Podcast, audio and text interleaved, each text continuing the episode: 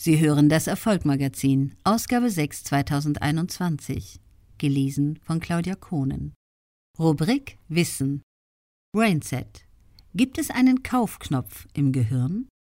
Seit vielen Jahrzehnten beschäftigt sich die Menschheit mit der Frage, gibt es einen Bereich im Gehirn, den ich nutzen oder gar aktivieren kann, um eine Kauf- oder Wahlentscheidung bei einem anderen Menschen zu verursachen? Und wenn ja, wo findet man ihn? Eine wirklich spannende Frage, die es wert ist, aufgelöst zu werden.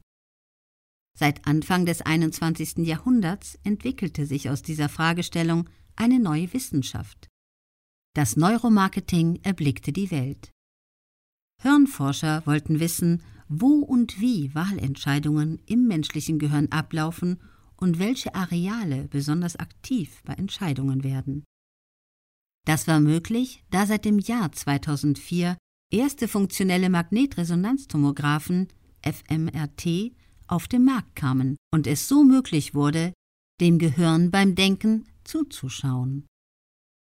Die Ergebnisse waren überschaubar und ließen kaum Rückschlüsse zu, weshalb ein Gehirn wie entscheidet.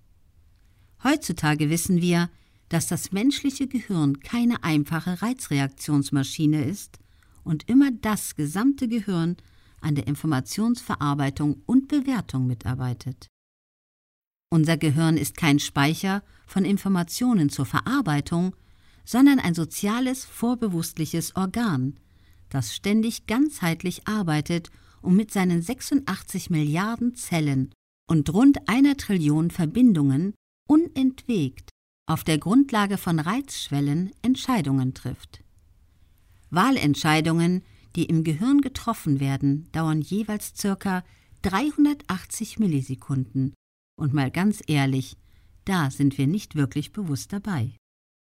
Beim modernen Neuromarketing wird versucht, durch gezielte Gestaltung des Produktes und der Produktwerbung eine Kaufabsicht im Gehirn auszulösen. In der allereinfachsten Form versucht man, dies durch Stimulation des sogenannten Belohnungssystems des menschlichen Gehirns zu erreichen.